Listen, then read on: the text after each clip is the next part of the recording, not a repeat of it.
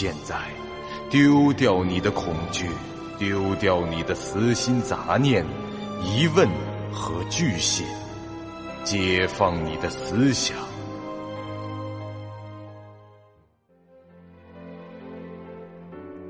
您现在收听到的是由喜马拉雅 FM 出品、巨五八瓦塔播讲的长篇恐怖网络游戏有声小说《惊悚乐园》，作者。三天两觉。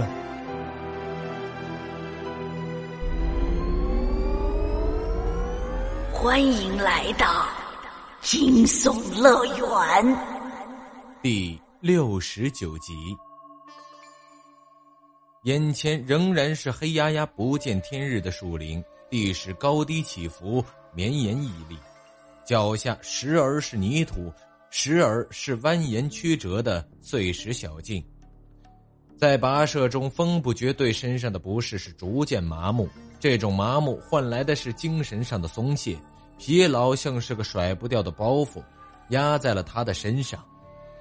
生存值在这种不断行走的状态下完全没有恢复，这体能值的消耗也令人担忧。虽说他那个主动技草率的维修，在这种没什么机械设施的剧本里可能用不着。剩下那两发熊孩子的下边腿也最多需要二百点体能，但要是体能值降低到了一定程度，万一遇上突发状况，是非常容易导致死亡的。距离日出尚有一百五十三分钟。此时扎罗夫出发已经过了一个半小时，理论上来说，从接到任务的那一刻起。玩家们应该也已经逃遁了一百四十六分钟。当然，风不绝实际上没有用足这一百四十六分钟，向队友们解释情况、返回城堡索要工具，都花去了他一些时间。不过可以肯定的是，他至少领先扎罗夫将军四十分钟。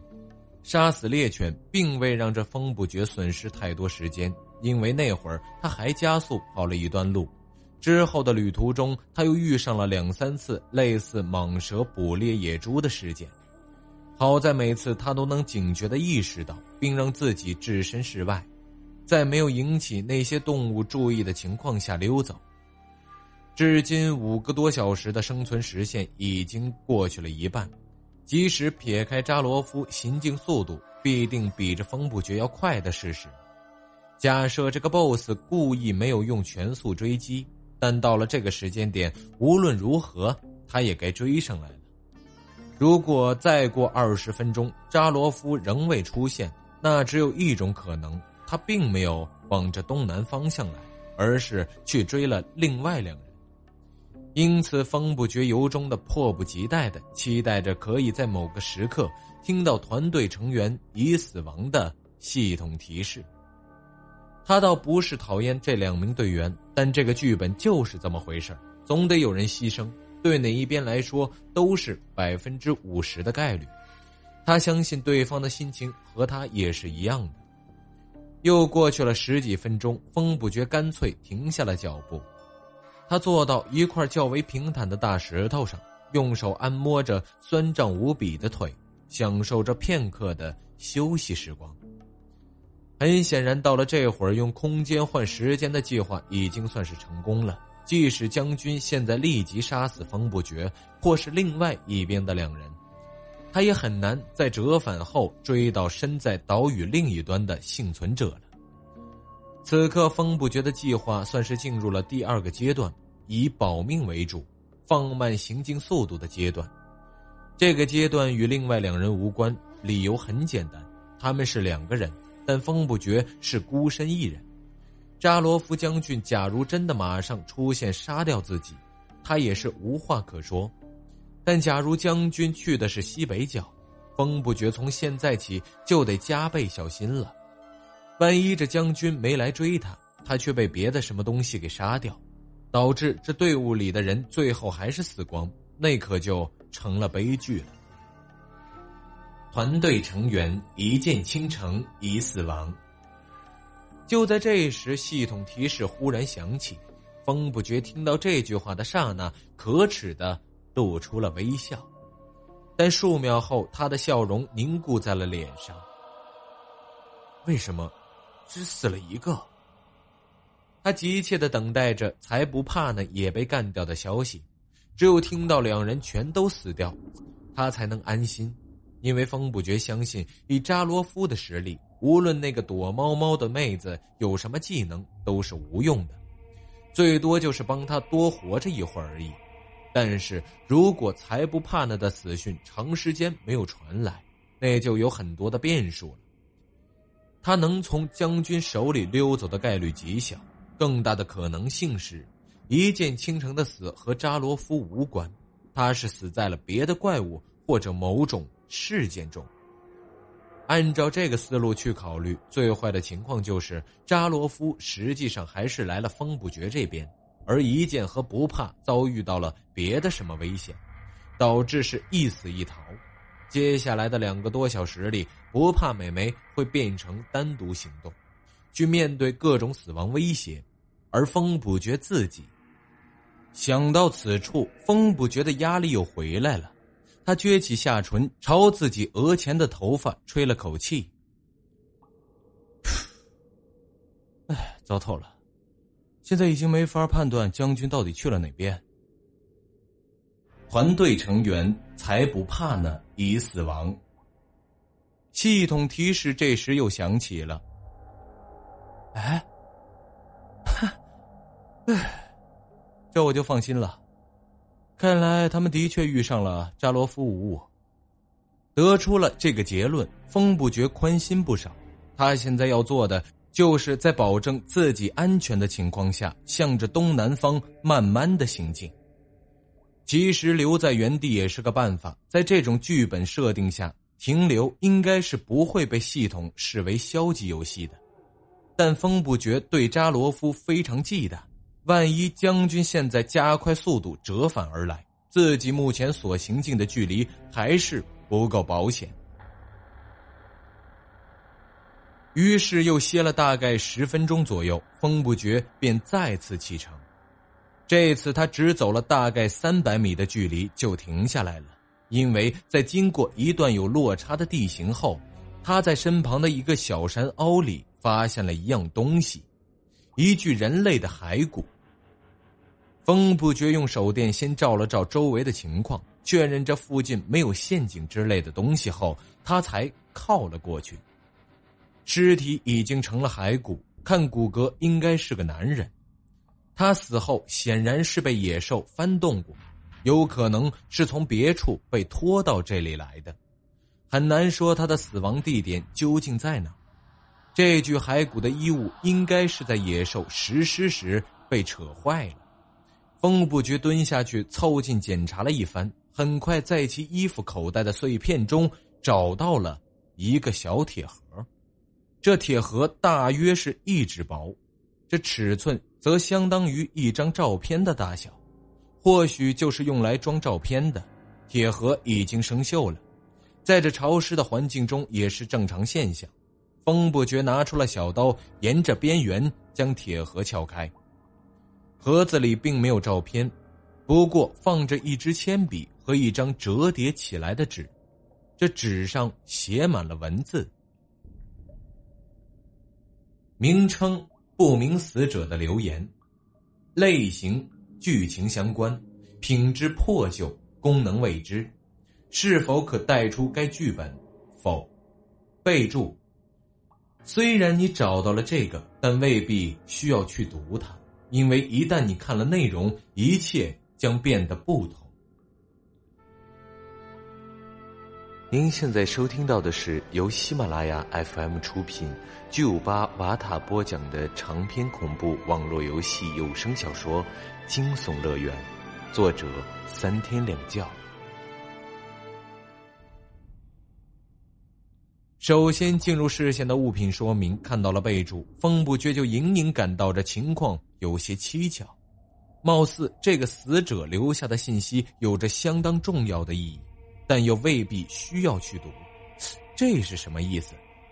难道看了这张纸就会改变剧情？要不要看呢？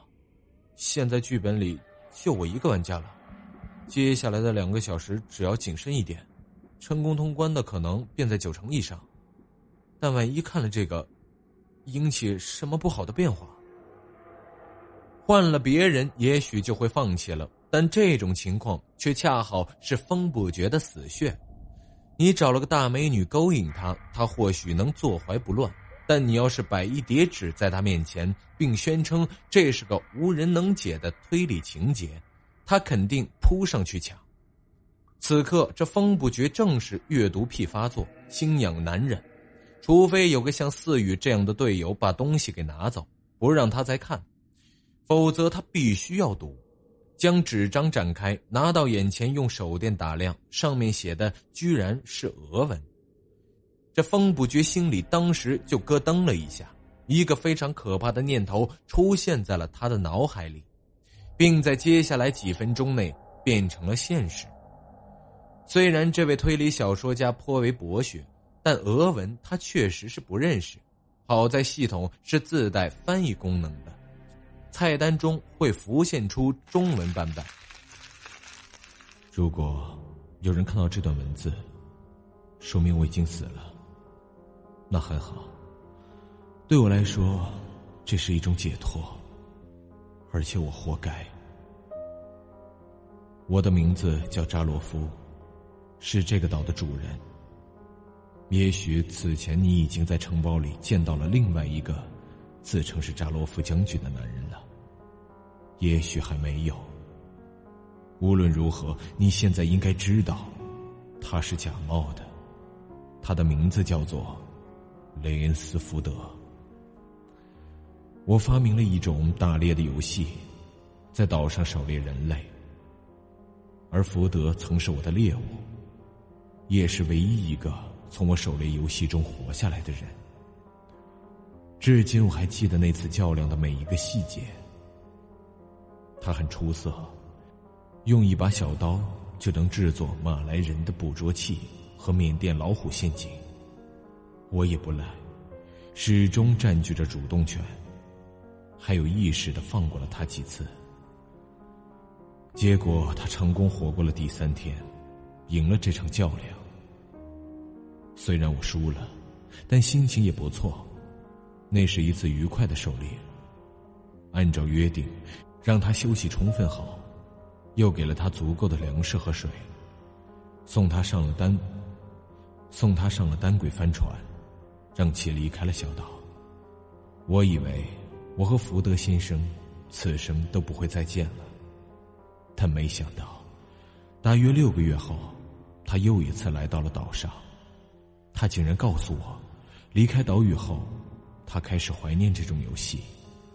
其他的娱乐和运动都已经不能带给他任何刺激，他想要加入我。我起先没有答应他，并要求他离开，但他不惜以再次作为猎物的筹码来恳求我。我以为自己很疯狂，但那一刻，我认为他才是真的疯了。于是我跟福德进行了第二次较量。并且事先声明了，这回我不会再手下留情。如果他依然能够在我的追捕下成功活过三天时间，我就让他成为狩猎的伙伴。我绝对没想到，他又一次成功了，甚至比第一次时更加的轻而易举。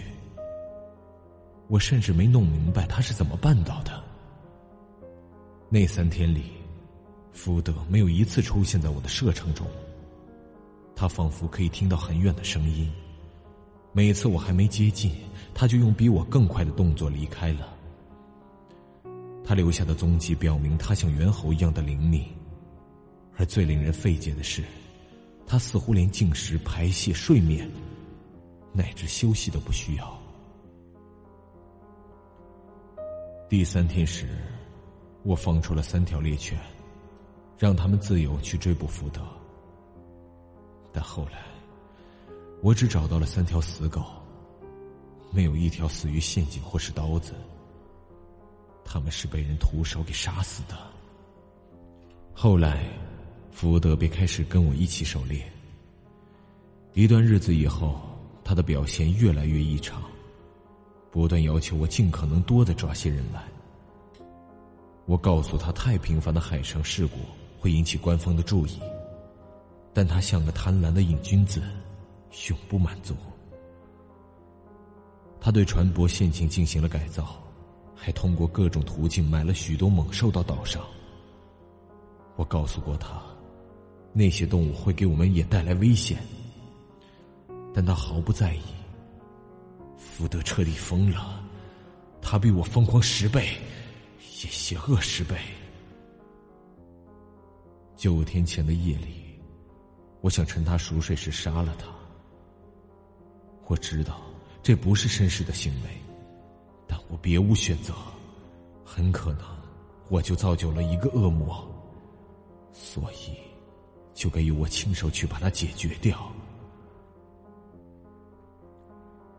当我蹑手蹑脚的打开他的房门时，他就站在我门后，脸上带着狞笑，等待着我的到来。伊凡从后面把我扑倒，制服。扔进了牢房里。他是我最忠诚的手下，绝不会背叛我。我不是个迷信的人，但我只能认为，伊凡被福德用某种邪恶的咒语给控制了，因为那样能解释很多事。如今，我自己成了猎物。九天了，福德一直知道我在哪儿。这点我很清楚，但他不会来杀我，也不会来找我，更不会让我接近城堡，或者逃离岛屿。他让我在绝望中被那些动物杀死，被那些猎物们给撕成碎片。对我这样一个高傲的猎手而言，这是天大的讽刺。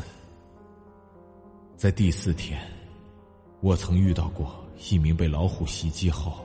奄奄一息的水手。他们告诉我，有一个自称扎罗夫将军的男人，强迫他参与了一场游戏。那时我便明白了，我已经被取代了。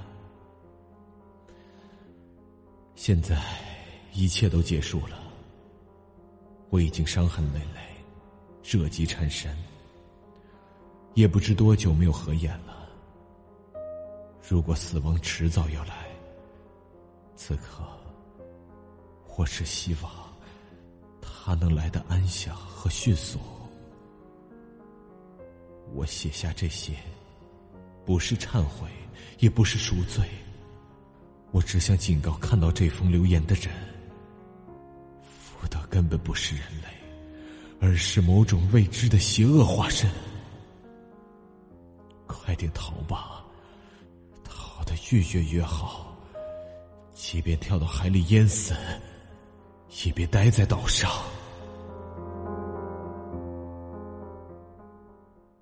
本集播讲完毕，感谢您收听由喜马拉雅 FM 出品的长篇恐怖悬疑惊。感谢您的收听，去运用商店下载 Patreon 运用城市，在首页搜索海量有声书，或点击下方链接听更多小说等内容。